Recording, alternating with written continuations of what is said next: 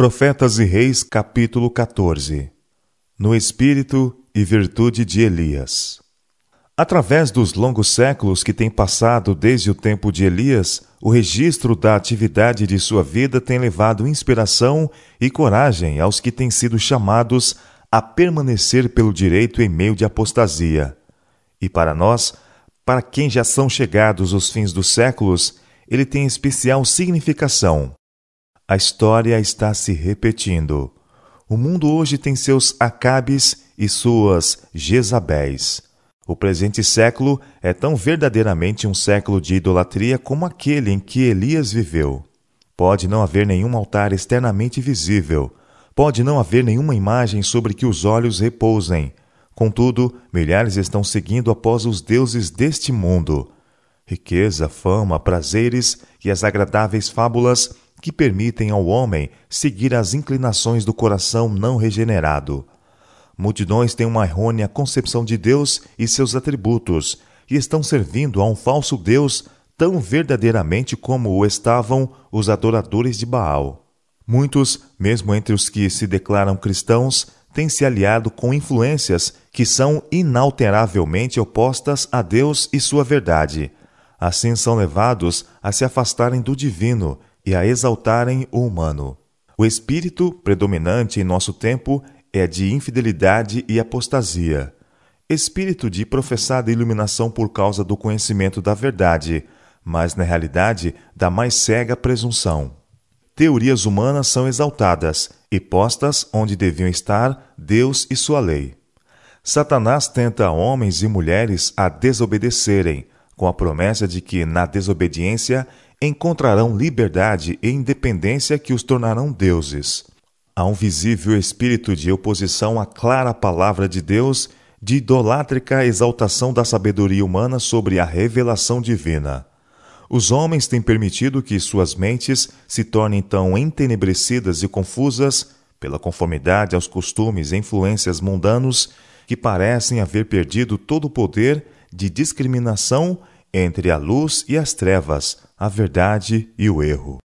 Tão longe têm se afastado do caminho do direito a ponto de sustentarem as opiniões de uns poucos filósofos, assim chamados, como mais dignas de crédito do que as verdades da Bíblia.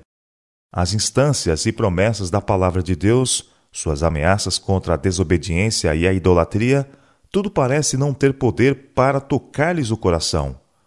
Uma fé como a que operou em Paulo, Pedro e João, eles a consideram como coisa do passado, misticismo indigna da inteligência dos modernos pensadores. No princípio, Deus deu sua lei à humanidade como um meio de alcançar a felicidade e vida eterna. A única esperança de Satanás de poder frustrar o propósito de Deus é levar homens e mulheres à desobediência a essa lei. E seu constante esforço tem sido falsear seus ensinos e diminuir sua importância. Seu principal ataque tem sido a tentativa de mudar a própria lei, assim como levar homens a violar seus preceitos enquanto professam obedecê-la. Um escritor comparou a tentativa de mudar a lei de Deus ao antigo e maldoso costume de mudar a direção da flecha indicativa numa importante junção de duas estradas. A perplexidade e contratempo que esta prática muitas vezes causava foi grande. Um marco indicativo foi erigido por Deus para os que jornadeiam através deste mundo. Um braço desta tabuleta apontava a espontânea obediência ao Criador como caminho da felicidade e vida, enquanto o outro braço indicava a desobediência como a estrada da miséria e morte.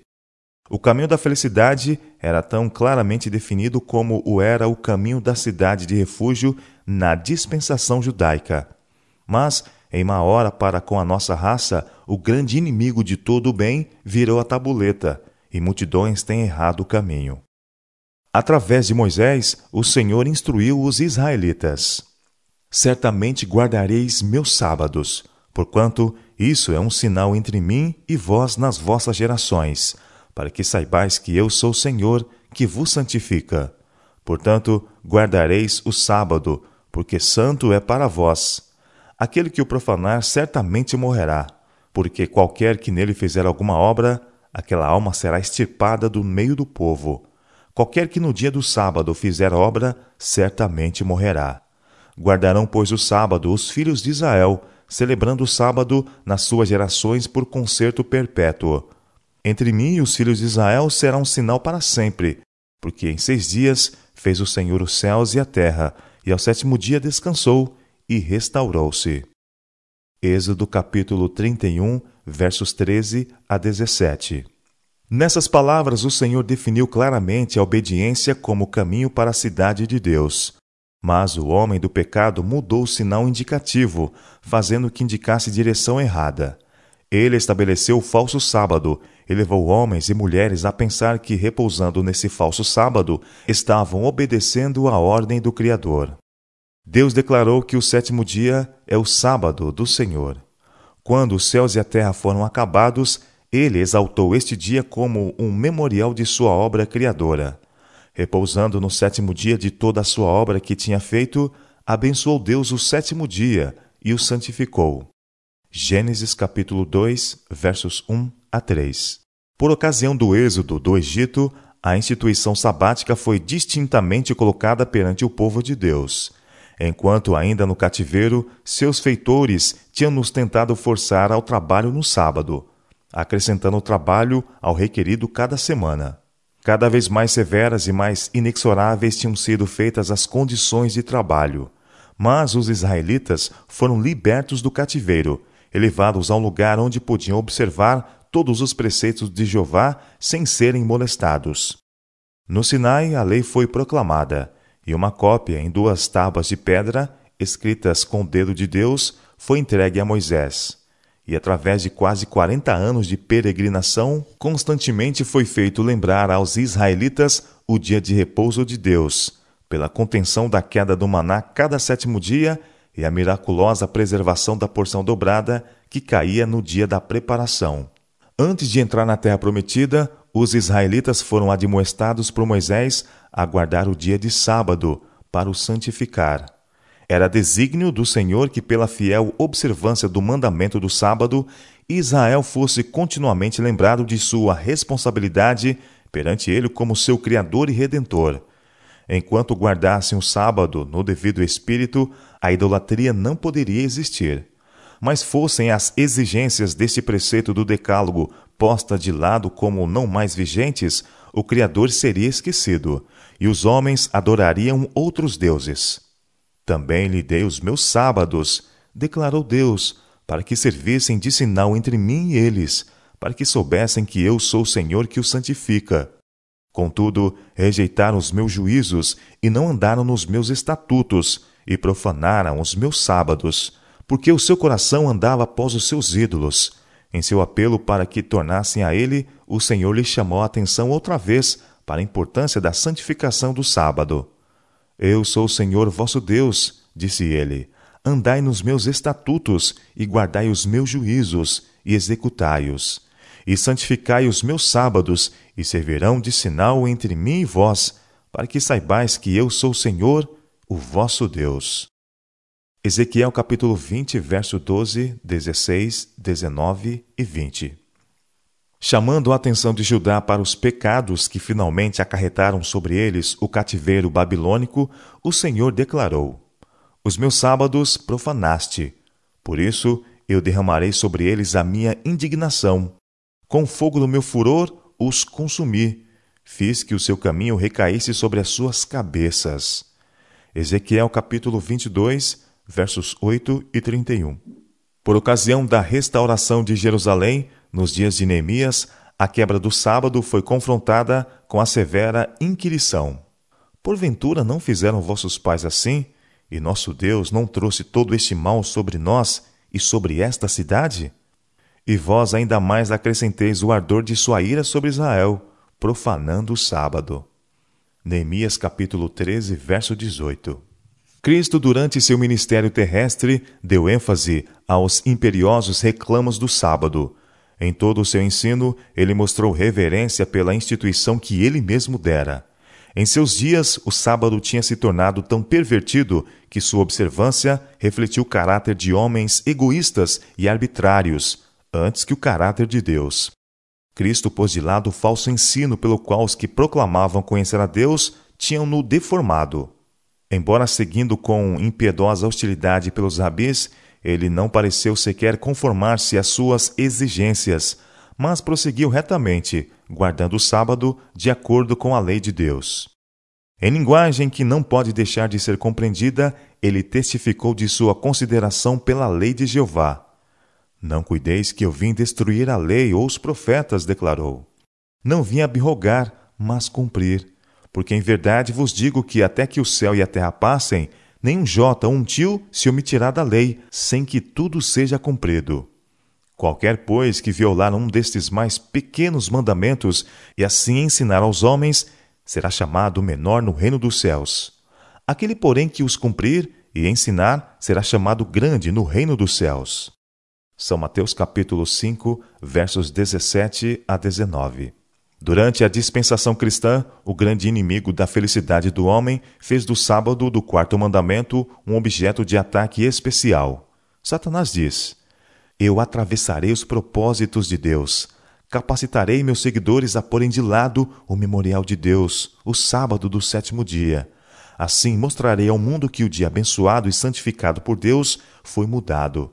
Esse dia não perdurará na mente do povo, apagarei a lembrança dele porém em seu lugar um dia que não leve as credenciais de Deus, um dia que não seja um sinal entre Deus e seu povo. Levarei os que aceitarem este dia a porem sobre ele a santidade que Deus pôs sobre o sétimo dia. Através de meu representante, engrandecerei a mim mesmo. O primeiro dia será exaltado, e o mundo protestante receberá este sábado espúrio como genuíno. Através da não observância do sábado que Deus instituiu, levarei sua lei ao menosprezo as palavras: Um sinal entre mim e vós, por todas as vossas gerações, farei que se prestem para o meu sábado. Assim o mundo tornar-se-á meu. Eu serei o governador da terra, o príncipe do mundo. Controlarei assim as mentes sob meu poder, para que o sábado de Deus seja um objeto de especial desprezo. Eu farei a observância do sétimo dia um sinal de deslealdade para com as autoridades da terra. As leis humanas serão feitas tão rígidas que os homens e mulheres não ousarão observar o sábado do sétimo dia. Pelo temor de que lhes venha a faltar alimento e vestuário, eles se unirão com o mundo na transgressão da lei de Deus. A terra estará inteiramente sob meu domínio.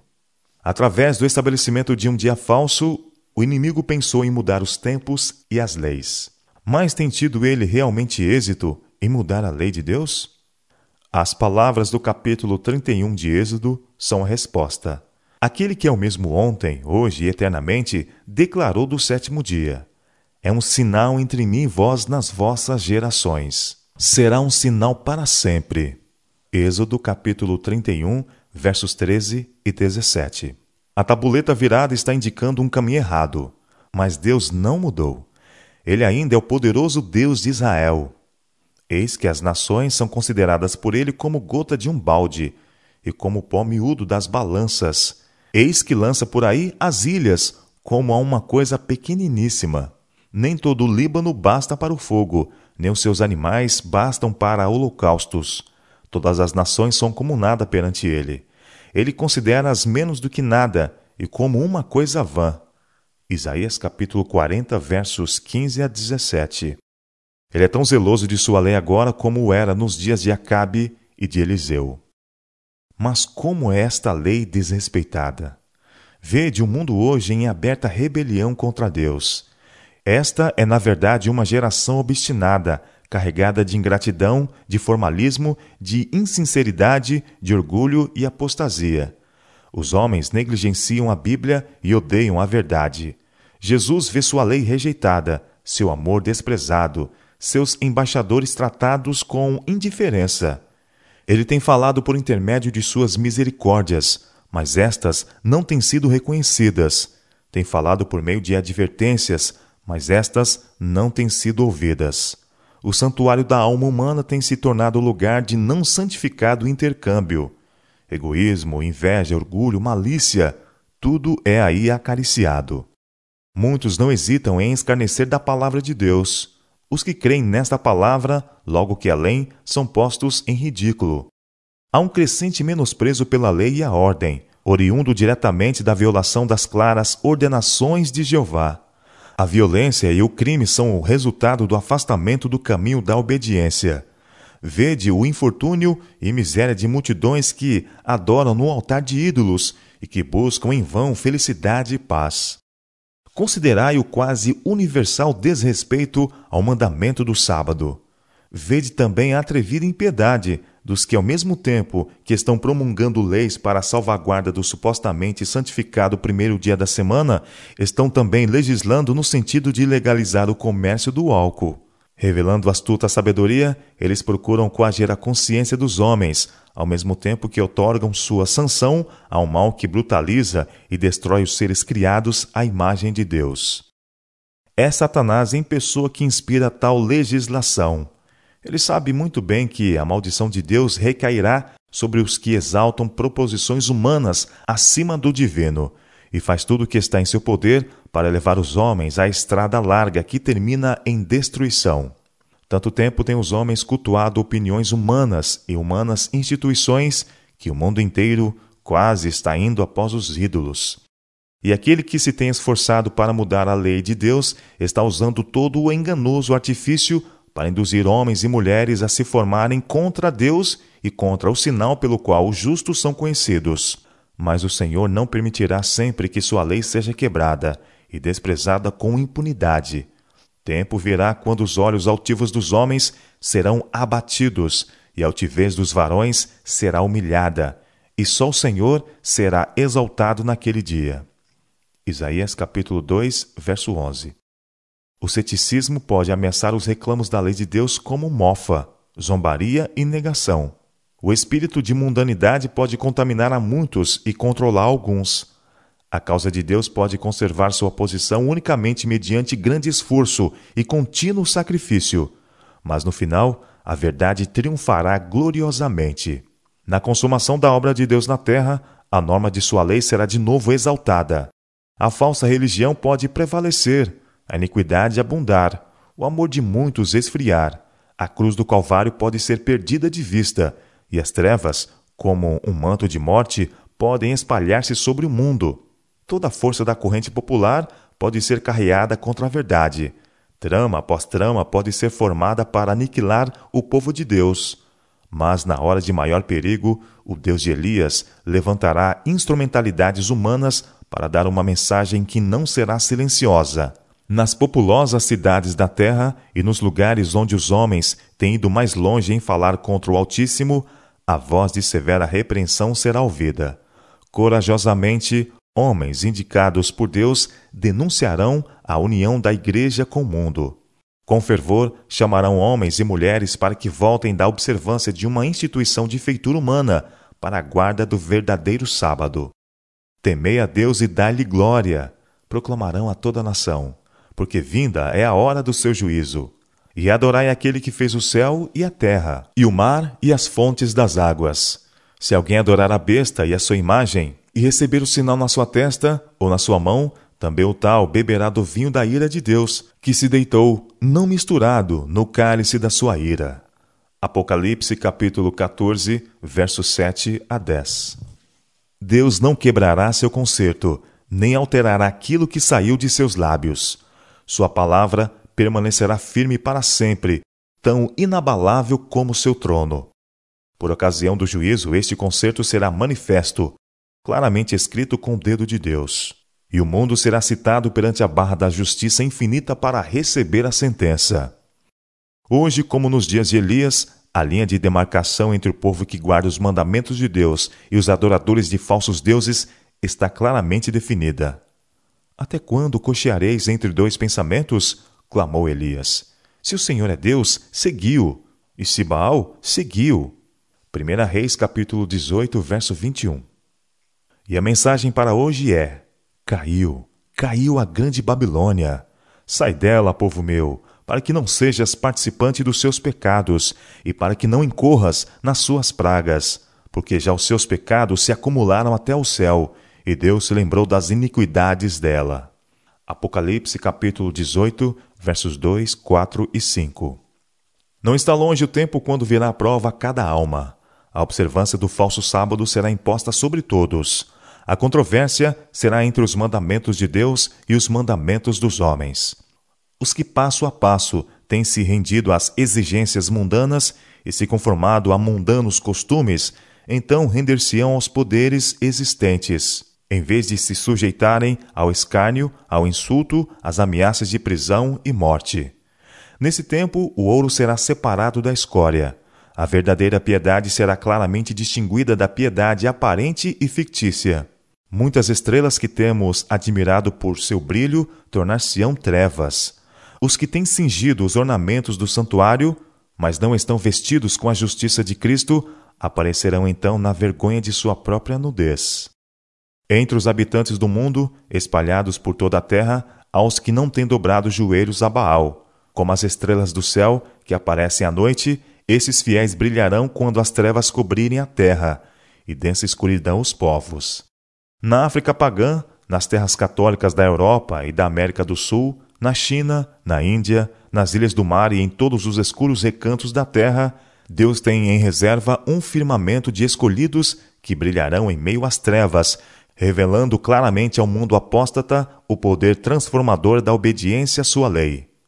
Mesmo agora eles estão aparecendo em toda a nação, entre toda língua e povo, e na hora da mais profunda apostasia, quando o supremo esforço de Satanás for feito no sentido de que todos, pequenos e grandes, ricos e pobres, recebam, sob pena de morte, o sinal de submissão a um falso dia de repouso, esses fiéis, irrepreensíveis e sinceros filhos de Deus, inculpáveis no meio de uma geração corrompida e perversa, resplandecerão como astros no mundo.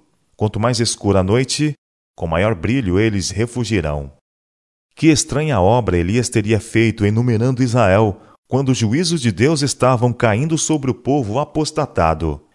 Ele podia contar somente um do lado do Senhor, mas quando disse: Só eu fiquei, e buscam a minha vida para me tirarem, a palavra do Senhor o surpreendeu. Fiz ficar em Israel sete mil, todos os joelhos que não se dobraram a Baal. 1 Reis capítulo 19, versos 14 e 18. Que nenhum homem procure enumerar Israel hoje, mas cada um tenha um coração de carne, um coração de branda simpatia, um coração que, à semelhança do coração de Cristo, se expanda para a salvação de um mundo perdido.